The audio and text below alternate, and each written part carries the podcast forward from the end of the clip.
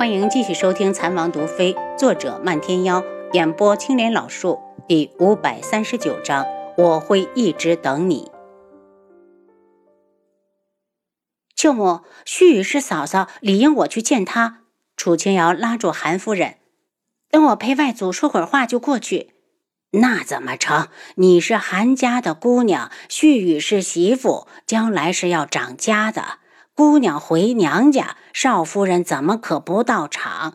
老夫人正了正神色。柳絮雨已经被御史大夫认了回去，如今叫陈絮雨。他一进屋，楚清瑶就站了起来：“嫂子来了，快进来。”陈絮雨笑着行礼：“絮雨见过智王妃，王妃安好。”老夫人看了他一眼。这是咱们自己家，没王妃，只有姚丫头。旭呀，快过来，让祖母看看。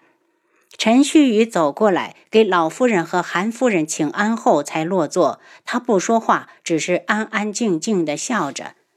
嫂子，我大哥要几时才从宫里回来？如果没有特殊的事，再有一会儿就该回来了。陈旭宇似有似无地打量着他，眼中带着审视。瑶儿妹妹，我听说你和王爷成亲几载，为何至今未要孩子？呃，是我想多玩几年。楚清瑶笑道：“倒是嫂子应该抓紧了，外祖可是一直盼着抱孙子呢。”陈旭宇脸一红，把头低下：“旭宇，快让瑶儿给你把把脉。”他的医术可是最好的。说起抱孙子的事，老夫人就来了精神。旭宇红着脸把手递过来，楚清瑶诊过之后道：“外祖，嫂子身体没有毛病，有孩子是早晚的事，只要顺其自然就好。”老夫人笑呵呵的道：“今日瑶儿就陪外祖一天，你这丫头总是来去匆匆的。”顿了下，他又道：“你爹最近好吗？”嗯，挺好的。就是他上次来京之前，被医门的人算计，已经功力尽失，以后就是个普通人了。楚清瑶一脸遗憾，他忽然眼前闪过嫣红霞的身影，他也应该快死了。老夫人叹了口气：“你劝劝他，没了功夫就别再想着去找别人报仇。”楚清瑶一愣，没想到老夫人会这么说。你以为祖母真是老糊涂了？当年独门覆灭，闹出那么大的动静，我岂能不知？你告诉他，就说我说的，让他好好的待着，不可为的事别去做。听出他话里的关心，楚清瑶笑了下。父亲要是知道您这么关心他，肯定会感动。老夫人眼中流露出一些悲伤，逝者如斯。人生总要活下去。过了许久，韩清风也没回来，倒是韩尚书先回来了。他把楚清瑶叫到书房：“瑶儿，你跟舅舅交个实底，智王逃出昆仑镜的事，我们能瞒多久？”舅舅，你为何这么问？我这心里总是不落地。上次来这边查的人是帝凤鸣，与你们是朋友，可以应付过去。万一下次哪个不认识的怎么办？眼下只能是走一步算一步，但我们也有计划的。如今偏远的一些小国，从来年春天开始就重要了。至于天穹、九月和苍隼，来年也会全部能够自给自足。舅舅还不知道吧？今年的药材种子就是九月国和天穹移出来的。只要药材独立，各国就能够脱离一门的掌控。我不担心这个，我唯一担心的就是靖主功夫那么高，谁都不是他的对手。到时候只要他亲自出马，还能有几个站到我们这一边？舅舅担心的事，我和王爷也想过，但每个人都有血性，都不想一直被人控制。楚清瑶笑了下，舅舅放心，我们会很小心的计算着往前走。而且王爷拿到了师门的剑诀，正在夜以继日的苦练。韩尚书点了点头，如此甚好。然后他看着楚清瑶，欲言又止。舅舅想说什么，尽管开口。怎么对瑶儿还不敢说了？楚清瑶道：“也没什么，只是我发现旭宇和宫里的皇后娘娘走得比较近。舅舅，我没明白。楚清瑶是真没明白，表嫂和皇后本就是同胞姊妹，如今亲近也属正常，为何舅舅要提到这个？也没什么，只是舅舅以为他们分别了这么多年，不会这么快就如此亲近。韩尚书讪笑了下。瑶儿，今晚还回去吗？要不在这住一晚，好好陪陪你外祖。晚上的时候，七绝来接我。舅舅，王府离得也不远，我会经常来看你们的。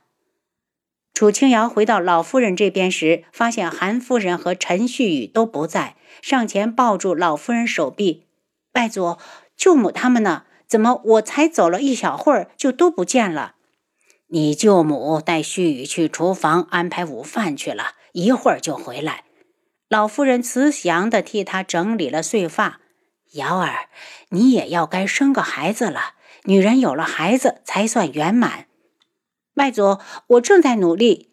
楚清瑶撒娇地摇着他：“你呀，早点给智王生个儿子，也好把他的心绑住。”老夫人叹了口气：“我也活不了几年了。”死之前想看着你有夫君相随，有儿女相伴。楚清瑶眼眶一热，扑到老夫人怀里。她不想惹老夫人不开心，哄着她道：“外祖，我听你的话，会尽快要的。”她心里一惊，好像前些日子在苍隼国，她和轩辕志在一起之后没有吃药。她摇了摇头，哪那么容易就怀上？韩夫人带着陈旭宇从厨房出来，婆媳两个人边走边聊，就看到老爷身前的小厮过来了。夫人，老爷请少夫人过去一趟。老爷找旭宇干什么？韩夫人问。小的不知。旭宇，我陪你过去。韩夫人疑惑：老爷不是在和姚丫头说话吗？怎么又叫旭宇了？到了老爷房里。韩尚书见夫人也跟了来，道：“新颖，你怎么也过来了？”我正和旭宇在一起。韩夫人道：“瑶儿怎么没在？”我让他回去陪祖母了。韩尚书道：“我找旭宇有点事，你不方便听。”韩夫人一愣，担忧的看了眼旭宇，才出去。父亲，旭宇低眉顺眼的站着，连大气都不敢出。旭，你是我韩家的媳妇，朝堂上的事不准参与，连猜测也不要。智王与皇上的关系如何？皇后可以关心，你不可以。旭宇身子一僵，愣愣的抬头：“父亲，我没有。”韩尚书看着儿媳：“旭，智王对天穹的忠心，天地可见，皇上懂，大臣也懂。”身归妇人，无事可做，闲着发慌，才会猜忌他。换句话说，智王的眼界高，他看不上天穹这块一亩三分地。陈旭宇脸色微变，以为是楚清瑶和韩尚书说了什么。父亲，旭宇懂了。为父只是提醒你，在面对瑶儿的时候，不要乱说，免得会引起误会。韩尚书叮嘱：“是，父亲。”陈旭宇出来后，见韩清风一脸关切地走过来。旭，我听娘说爹叫你有事，是不是我们做的什么惹他不高兴了？陈旭宇苦笑，确实是惹到了，可他不觉得自己有错。常言道，功高盖主。新皇登基后，事事听智王的，难道姐姐和他担心一下也有错？见他心有事，韩清风把他拉到一旁。旭。到底怎么了？你跟我说说。如果是父亲不对，我去找他说。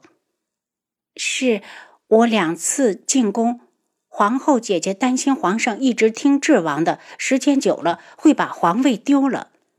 韩清风脸色一冷：“嘘，皇后糊涂，你也跟着糊涂。智王是什么人？他要是想当皇上，还能等到今天？先皇死后，大臣就推他登基，被他拒绝了。”他说：“他这一生只想守护天穹安定。许有些事不要听别人说，在你自己用心去感受。”我也是担心姐姐。旭宇小声道。韩清风抱了他一下：“旭，以后别乱想了，只要记住，智王看不上天穹的皇位。”旭呆了一呆，公公和夫君都这么说，那智王到底看上的是什么？他看上了昆仑镜。韩清风道。午饭后，楚清瑶又陪老夫人待了一下午，直到吃了晚饭，七绝过来，他才跟着回去。又过了两天，漫天妖忽然带着地凤舞来了。丫头，父亲想你了，你什么时候回去看看？一进屋，漫天妖就问：“过两天就回去一趟。”楚清瑶边说边对凤舞眨眼睛。漫天妖能和他一起出现，应该是接受他了。帝凤舞嘴里发苦：“王妃，我大哥召我回去，我听说你回来了，就顺道来和你告别。为什么呀？帝凤鸣自己被靖主怀疑了，怎么还叫你回去？是大伯让我回去。”帝凤舞一脸无奈。如果是帝凤鸣，他才不回去。听说是地农的命令，楚清瑶也没办法，只好道：“那你回去待一段，过一段再出来。”帝凤舞点了下头。回去之后，他还能不能有机会出来？他根本不知道。他看向漫天妖，他想从他的脸上看到一些挽留，可他的期盼注定失望了，因为漫天妖根本没看他。他一直盯着楚清瑶，仿佛他的世界里只剩下那个女子。其实他心里也和自己一样苦啊。他笑了下：“漫天妖，我会一直等你，只要你回头，就能看到我。”您刚才收听的是《蚕王毒妃》，作者漫天妖，演播青莲老树。